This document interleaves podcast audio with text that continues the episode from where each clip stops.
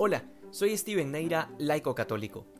Entre los tantos títulos que la Iglesia concede a la Virgen Santísima, hay uno que puede generar cierto desconcierto y es el de Arca de la Nueva Alianza. Y traigo este título a la reflexión de hoy porque está íntimamente relacionado con el encuentro de Isabel y con esta estadía en la que María compone el Magnificat, que es esta bella oración que la Iglesia recita todos los días en el rezo de las vísperas. Primero, ¿qué era el arca de la alianza? Era una especie de cofre de madera recubierto de oro en donde reposaban las tablas de la ley, es decir, los diez mandamientos que Dios le dio a Moisés en el monte Sinaí. Un poco de maná, que era ese alimento misterioso que Dios hizo llover del cielo y con el que alimentó al pueblo de Israel durante su largo camino hacia la tierra prometida. Y finalmente la vara de Aarón, que era el hermano de Moisés y con la que hizo muchísimos milagros. De más está decirles que por todo lo que contenía, el arca de la alianza era un objeto que representaba la presencia de Dios en medio del pueblo.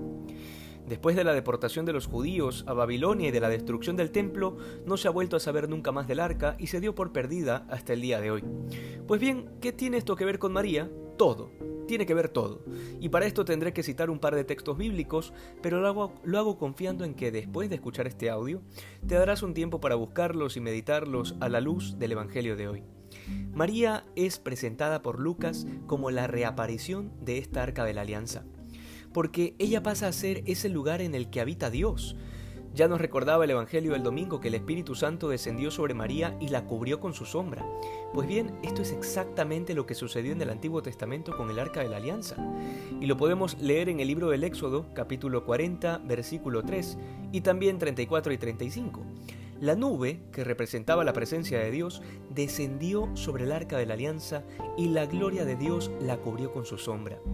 Luego, San Lucas nos presentó ayer a Isabel expresando ser indigna de ser visitada por la Madre del Señor, y es exactamente el sentimiento que experimentó el rey David cuando recibió el arca en su presencia.